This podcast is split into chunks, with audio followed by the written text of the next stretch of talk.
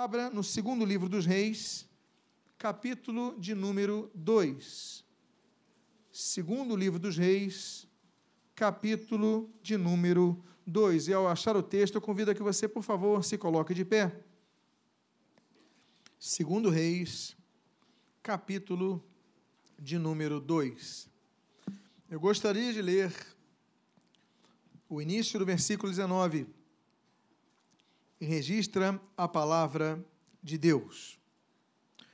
Os homens da cidade disseram a Eliseu: Eis que é bem situada esta cidade. Oremos, Deus amado, Pai bendito, lemos a tua santa e preciosa palavra. Pedimos, Deus, fala conosco nesta noite. E o que nós pedimos, o fazemos agradecidos em o nome de Jesus. Amém. E amém. Os irmãos podem tomar os vossos assentos. Estamos falando do início do ministério de Eliseu. Como os irmãos sabem, o segundo livro de Reis começa com a assunção de Elias. Elias sobe ao céu e aí o seu manto desce sobre Eliseu. Eliseu então divide as águas, começa o seu ministério. Eliseu então se apresenta ao grupo de profetas que acompanhava Elias, como sucessor de Elias. Eu quero falar um pouco sobre os nossos compromissos ministeriais quando nós assumimos. Quando nós assumimos nossas funções, quando nós estreamos ministerialmente, quando nós começamos a nossa vida e rotina ministerial, assim como Eliseu, que começou a uma, um grau de responsabilidade muito grande. Afinal de contas, Elias era um referencial. Elias era um homem que não precisava dizer muito, um homem que enfrentou tantos Baalins, tantos profetas de Azerá no Carmelo, um homem que tinha grandes experiências, um homem que é, enfrentou o rei, um homem que fez milagres tremendos. Mas Eliseu agora já não estava. Da noite para o dia, assume uma responsabilidade Eliseu. Elias já não estava, Eliseu assume. E Eliseu então se apresenta, e como todo mundo que começa a trabalhar e tramitar na vida ministerial, Eliseu estava com ânimo, Eliseu estava com gás, Eliseu estava com ah, aquela vontade, vai dar certo. Eu aprendi muito com Elias, vai dar certo. Eu recebi um manto dele, vai dar certo. Eu recebi instruções, eu vi operar de Deus, então eu vou e vai dar tudo certo. E muitas vezes acontece conosco. Nós assumimos um culto, nós assumimos uma igreja, nós assumimos um ministério, nós assumimos algo com aquele gás, mas passa o tempo e você vê que as coisas não estão andando. Você sabe do seu potencial. O texto que você está lendo diz assim: Os homens da cidade disseram a Eliseu: Eis que é bem situada esta cidade você é uma pessoa bem situada. Você é uma pessoa que se vê preparada para esse ofício. Você é uma pessoa que fala: não, eu estou com planos, e todo mundo, quando assume um cargo, ele tem planos, ele tem sonhos. A minha irmã tem sonhos com o seu projeto, o meu irmão tem sonhos com a sua igreja, a minha irmã tem sonhos com o ministério que dirige. Nós temos sonhos, temos projetos. A cidade que nós vivemos é bem situada. Nós temos uma boa situação, nós temos um bom preparo, nós temos aptidões. Então nós começamos com ânimo o nosso ministério. E diz a Bíblia na continuação do texto, no versículo 19, o texto continua dizendo: Como vê o meu Senhor. Você sabe que Deus vê potencial em você porque Ele abriu essa porta. Não é o diabo que abriu porta para você salvar vidas. Não é o diabo que abriu porta para você fazer um esvaziamento do inferno. Deus abriu portas para você trabalhar. Por quê? Para destruir as obras do diabo, como Jesus falou que veio e nos ensinou a que nós perpetuássemos esse legado até o seu retorno e obras ainda maiores fizéssemos. Essa é a função de quem milita para o Senhor. Como vê o meu Senhor, como testemunha o meu Senhor, como observa o meu Senhor. Nós começamos então as nossas atividades ministeriais as nossas funções, você virou diácono, você está feliz, não agora, e pronto, e você começa com aquele ânimo, você começou a se envolver no louvor e começa animado. E você fala, Deus abriu essa porta, eu tenho a dizer para você, Deus abriu, sim. Tanto abriu que o teu líder confiou essa oportunidade a você. Ele olhou em você, ele viu o potencial em você. Jesus, quando chama seus discípulos, ele vê potenciais neles. Jesus chama, inclusive, um Judas.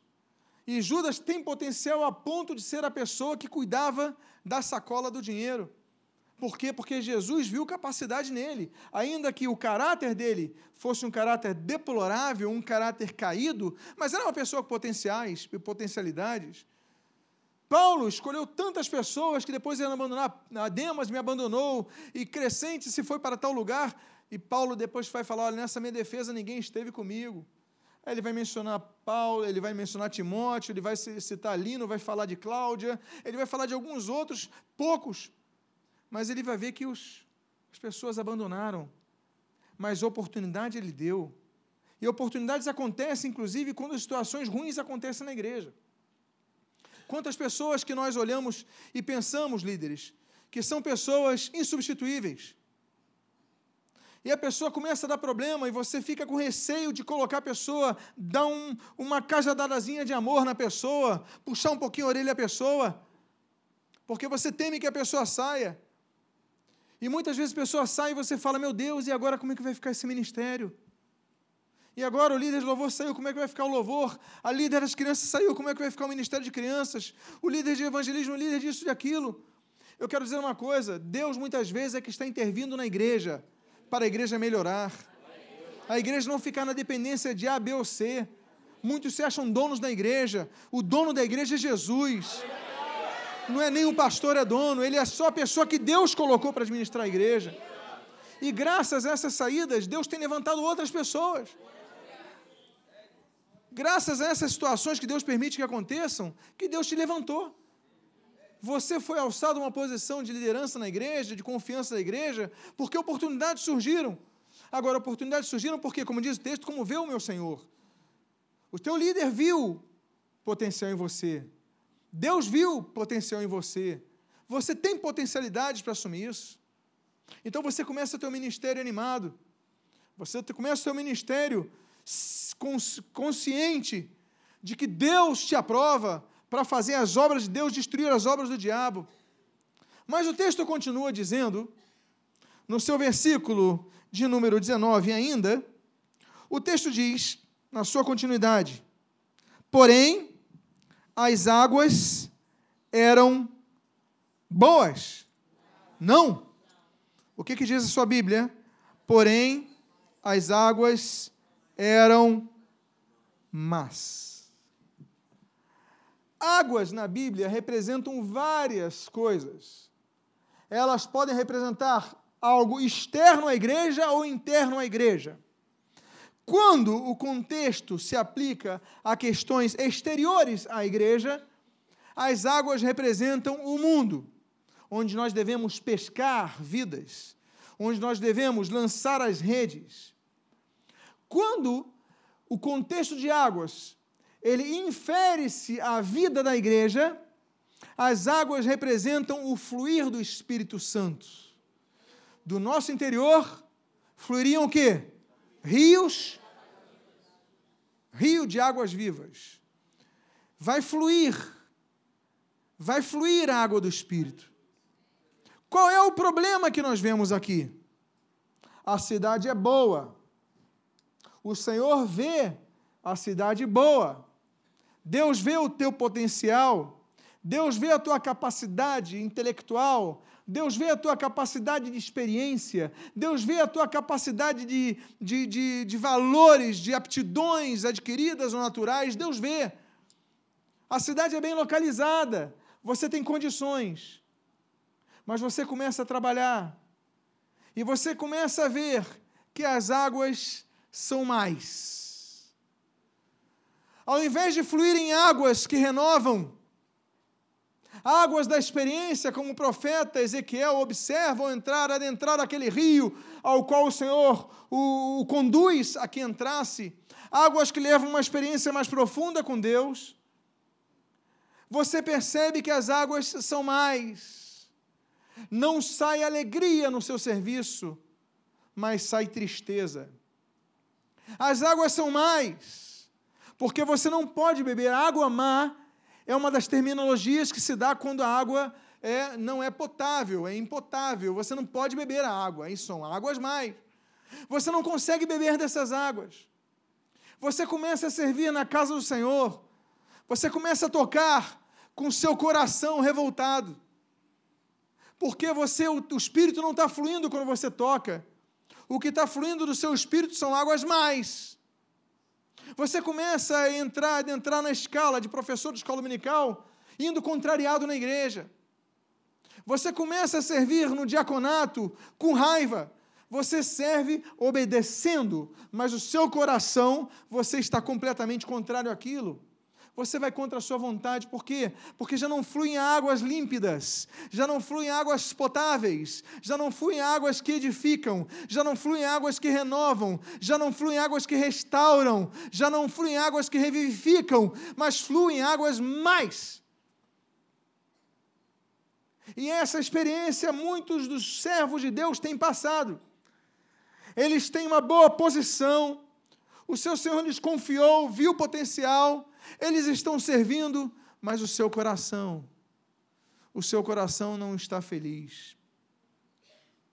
A alegria do Espírito não flui em seu serviço.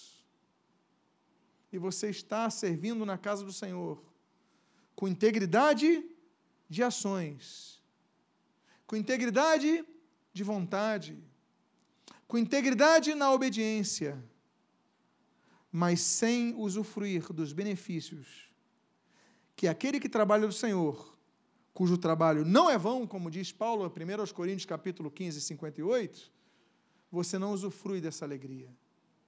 Muito pelo contrário. Você vai servir na casa do Senhor triste.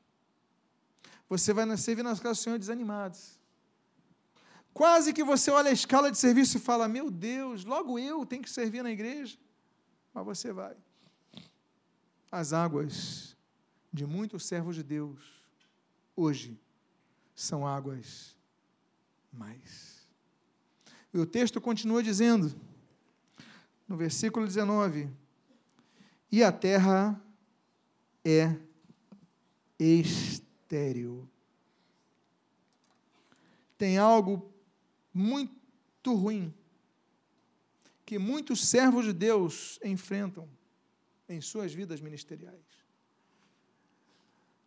Uma das piores coisas que um servo de Deus pode enfrentar são as terras estéreis. Você planta, você rasga a terra, você joga água, água límpida do Espírito de Deus, você afofa a terra, permite que o sol venha, mas a semente não cresce. E você se pergunta: o que, é que eu estou fazendo de errado? Eu planto, planto, planto e eu rego não apenas com o, o, uma, uma jarra, não apenas com um cantil, eu rego com minhas lágrimas. Mas o meu ministério não desenvolve meu culto não cresce, minha igreja não cresce, minha célula não cresce. Porque, diz o texto, a terra é estéril. E eu quero dizer uma coisa para vocês. Nem sempre, não se iluda, nem sempre Deus vai te colocar numa terra que produza frutos em abundância. Muito pelo contrário. Deus nos chama a trabalhar em terras estéreis. Deus nos chama a trabalhar em terras difíceis. Então não vai dizer que eu vou desistir porque a terra é estéril. Porque toda a terra que nós somos enviados a Deus tem um desafio, muitas delas são estéreis. Mas o problema é que quando estamos numa terra estéril, como é que fica o nosso coração? As águas são mais, a terra é estéril. Você está triste, você está cansado, você já não aguenta mais. E o pior é que você vê que o teu trabalho não vai avante. Aí o teu ministério, a sua turma não cresce, as crianças não crescem, os jovens não crescem, os casais não crescem, e a célula não cresce, a igreja não cresce, o culto não cresce, e você está dando o seu melhor, ainda que triste, você está lutando e não vem. Eliseu viveu isso na estreia do seu ministério. Ele acompanhou um homem que os milagres parece que eram magnetizados por ele. Deus estava com Elias de uma forma tremenda. A promessa de unção dobrada estava ali, mas meu Deus, olha o referencial. Quantos milagres Elias fez? Quantos então? Mas meu Deus, é um peso muito grande quando você assume algo de alguém que teve sucesso ministerial. Quando uma igreja divide, geralmente é dividida por alguém que teve algum sucesso ministerial, não é assim? O gente liderou jovens, fez um sucesso, ele sai e abre a igreja dele, racha a igreja. Não, o pastor dirigiu uma igreja, ele sai da igreja dele abre a outra quadras depois. Geralmente essas pessoas que são que atendem ao chamado de Satanás é porque tiveram sucessos ministeriais. Aí quem fica, fala: "Meu Deus, e agora para eu conseguir chegar lá? Nem pessoas eu tenho. E agora, como é que fica as crianças? Não tenho ajudadores, o pessoal saiu para acompanhar. Não, como, é que fica, como é que fica a música? Como é que fica? E a gente fica, muitas vezes, tenso, preocupado. Por quê? Porque a terra é má, inclusive, muitas vezes, dentro da igreja. Por quê? Porque o nosso coração flui em águas mais. Eliseu não tinha alternativa, senão clamar pelo milagre. A cidade? A cidade era propícia. Estamos falando de Jericó. Jericó, sim, a antiga Jericó. A Jericó de tantas histórias. Sim, essa Jericó era essa cidade.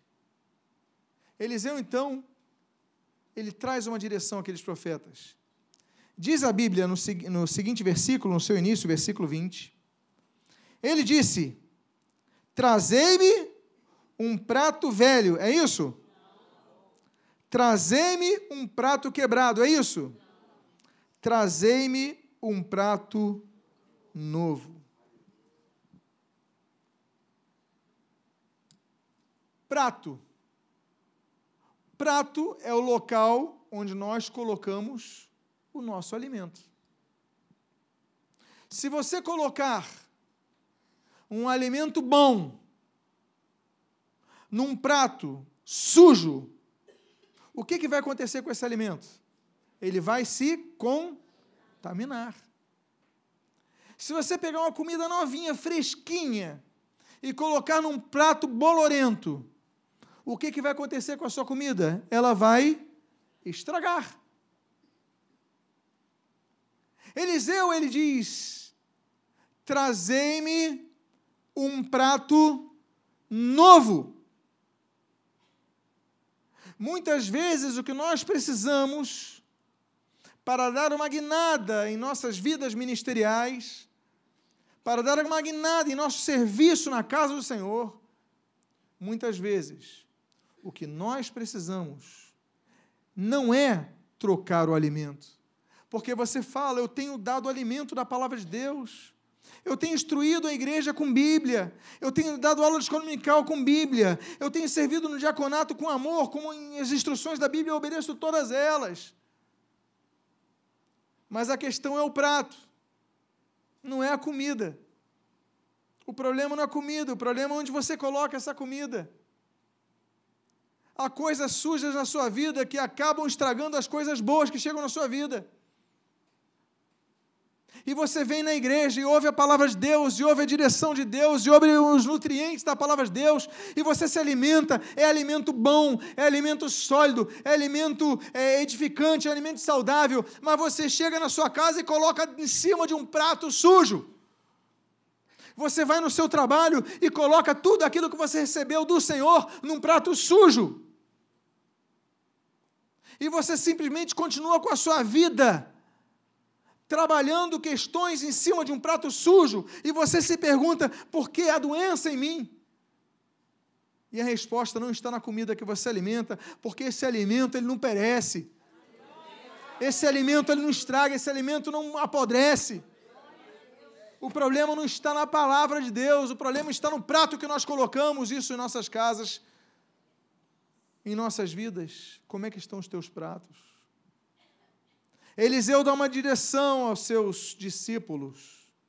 Ele diz: tragam-me um prato, mas não traga qualquer um, não. Traga um prato novo. E aí o texto continua dizendo: porque é tempo de começar coisas novas. Você está na hora de trocar o seu prato. Deixa de fazer aquilo que você estava fazendo. Coloca um prato novo. Deus tem novas estratégias a te dar, líder. Mas olha o que, ele diz assim: traga um prato novo. E o texto do versículo 20 ainda diz assim: e ponde nele o que? Sal. O sal tem um significado muito claro. E tem uma aplicação muito óbvia em nossas vidas. O prato era novo, mas o alimento era estragado, se estragava. Ele coloca, coloca sal nesse prato novo. Naquela época não havia geladeira. Como é então que as pessoas conseguiam manter um alimento sem apodrecer?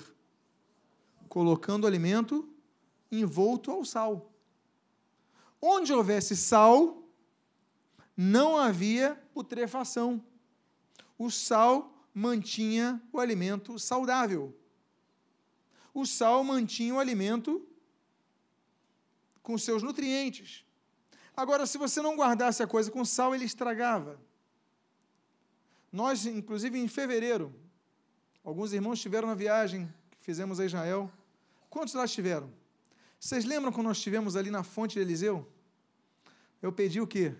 Um prato com sal. Nós tivemos uma experiência muito bonita, muito agradável. Foi em frente ao nosso restaurante. Quando eu falei, olha, cada um aqui vai colocar sal aqui. Pega do prato e joga na fonte. Nós fizemos naquela fonte. Olha que privilégio nós tivemos. Vamos ter outra viagem em 2017, você que desejar. Pois bem, o sal representa aquilo que mantém o alimento para não apodrecer. Não basta você trocar o prato. Se você começar a colocar o oposto, primeira coisa, o alimento que nós recebemos, mas o prato sujo. Mas dá no mesmo se você colocar um prato novo, limpo, com a comida estragada. Nada pode substituir a palavra de Deus em nossas igrejas, nada pode substituir. Eu digo a vocês, eu não tenho nada contra igrejas que dedicam maior parte dos seus cultos com oração. Não tenho nada contra igrejas que dedicam a maior parte dos seus cultos com louvor. Não tenho nada contra igrejas que dedicam a maior parte dos seus cultos com libertação. É importante, é necessário. O problema consiste quando nós deixamos de abrir a Bíblia nos cultos pregar a Bíblia nos cultos, porque a Bíblia é espada, a Bíblia é, a Bíblia é alimento, a Bíblia é fonte, a Bíblia é a palavra de Deus, é nosso sustento, é nossa bússola. E quando nós deixamos de nos calcar na palavra de Deus, o nosso alimento, por mais que nós temos um prato novo, o nosso alimento vai apodrecer. Então ele fala: é hora de você colocar sal no prato novo, ou seja, a mudança tem que ser completa em todas as áreas da sua vida. Você não pode aceitar comer comida velha em prato novo, nem pode aceitar comer comida boa, colocar comida boa em prato velho. Você tem que decidir, é hora de mudar. E a primeira mudança começa com seus hábitos na sua casa. E a segunda mudança começa com seus hábitos em relação à palavra de Deus. Eu quero dizer mais. O sal tem uma segunda representatividade, agora quanto à aplicação prática, como mencionei há pouco. Porque o Senhor Jesus ele falou que nós éramos luz do mundo, mas no mesmo contexto ele diz que nós éramos o quê? Sal da terra, o sal somos nós. Diga para a pessoa que está do seu lado, você é sal.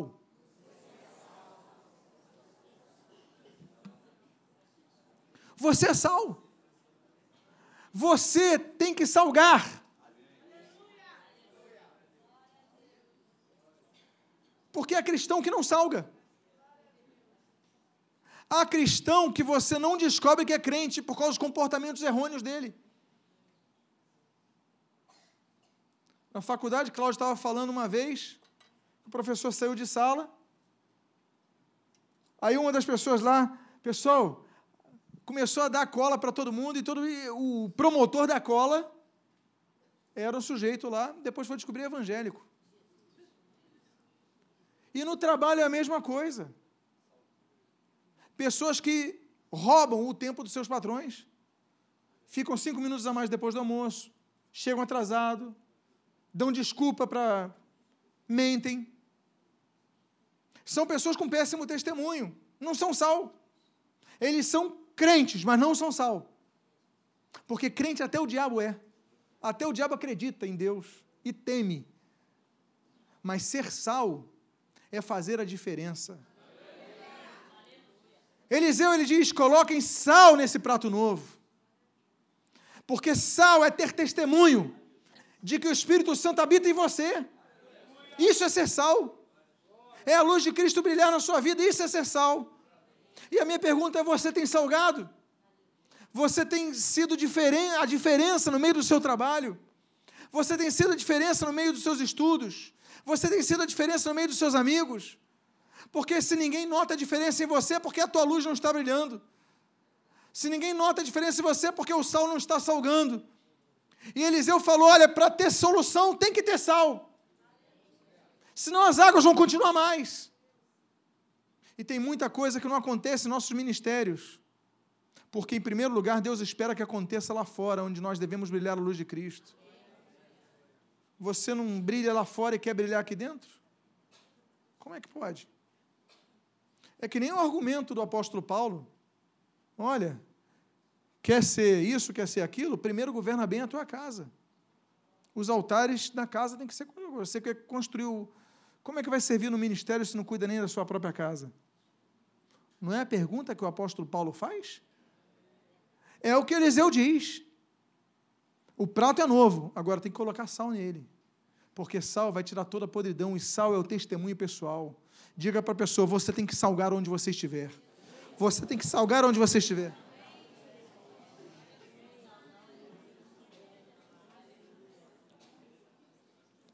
O texto continua. O que, que diz a Bíblia?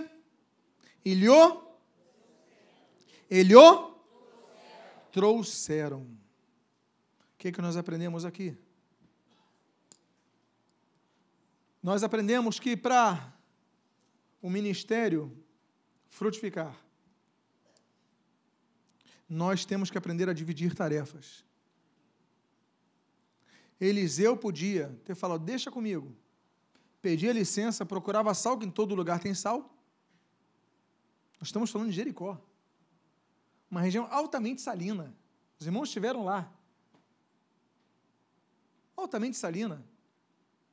Fomos a Jericó, inclusive, se não me engano, depois de irmos ao Mar Morto, que é uma região altamente salina. Ele podia ter ido, mas ele falou: tragam sal para mim. E a Bíblia diz: lhe trouxeram. Líderes, aprendam a enxergar novos líderes aprendam a delegar funções. Porque Deus quer usar a sua vida para trazer um milagre na sua igreja, no seu ministério, no setor que você dirige, mas você vai precisar que outras pessoas tragam sal para você. De vida. Aprenda a construir novas lideranças. Aprenda a confiar em outras pessoas, por mais traumas que você tenha. Por quê? Porque são eles que vão trazer o sal para você. O texto continua dizendo: Então saiu ele ao manancial das águas e deitou sal nele. Manancial. Manancial é fonte. Manancial é de onde brotam as águas que geram rios. Isso são mananciais. Existem fontes de água que sai a água, mas não vira rio. Você bebe, são fontes. Mas manancial são as fontes que geram rios. São pequenos começos que geram grandes, grandes continuações. Ele foi até o manancial e deitou o lá. Sabe quem é o nosso manancial? É Deus. É lá que nós devemos deitar o sal da nossa vida. O que eu quero dizer para você é que tem gente que quer colocar sal na sua vida na frente do pastor. Quer colocar sal na vida na frente do líder dos diáconos, na frente de, quer mostrar serviço na frente dos outros, mas você tem que ir até o manancial.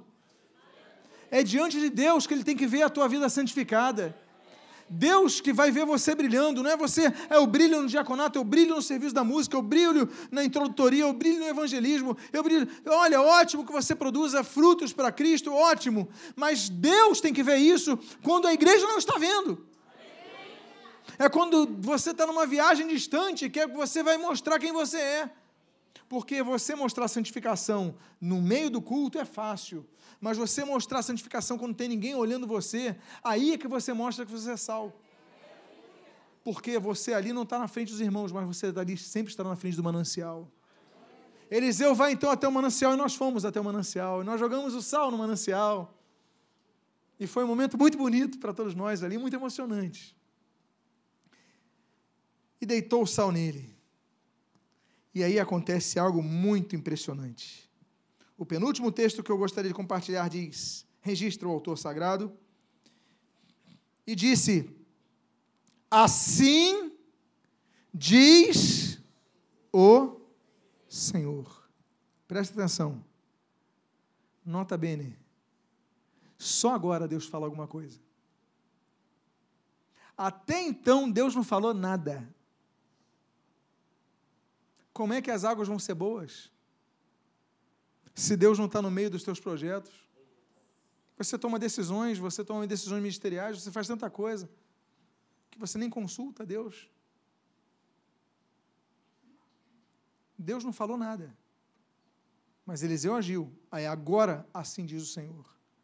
Depois que ele coloca água, coloca sal nas águas do manancial, Deus começa a falar. Há coisas que só vão acontecer na sua vida Há momentos que você está guardando a voz de Deus, você não tem ouvido, mas você só começa a ouvir, começará a ouvir quando você deitar sal no manancial. Quando você se derramar na frente de Deus, na presença de Deus. Quando você se derramar diante de Deus com a sinceridade da sua alma, é no quarto escuro mesmo. Quando você colocar diante de Deus a sua aflição, eu quero dizer uma coisa: Deus começa a falar, assim diz o Senhor. E eu encerro com o versículo 21 no seu final e o versículo de número 22.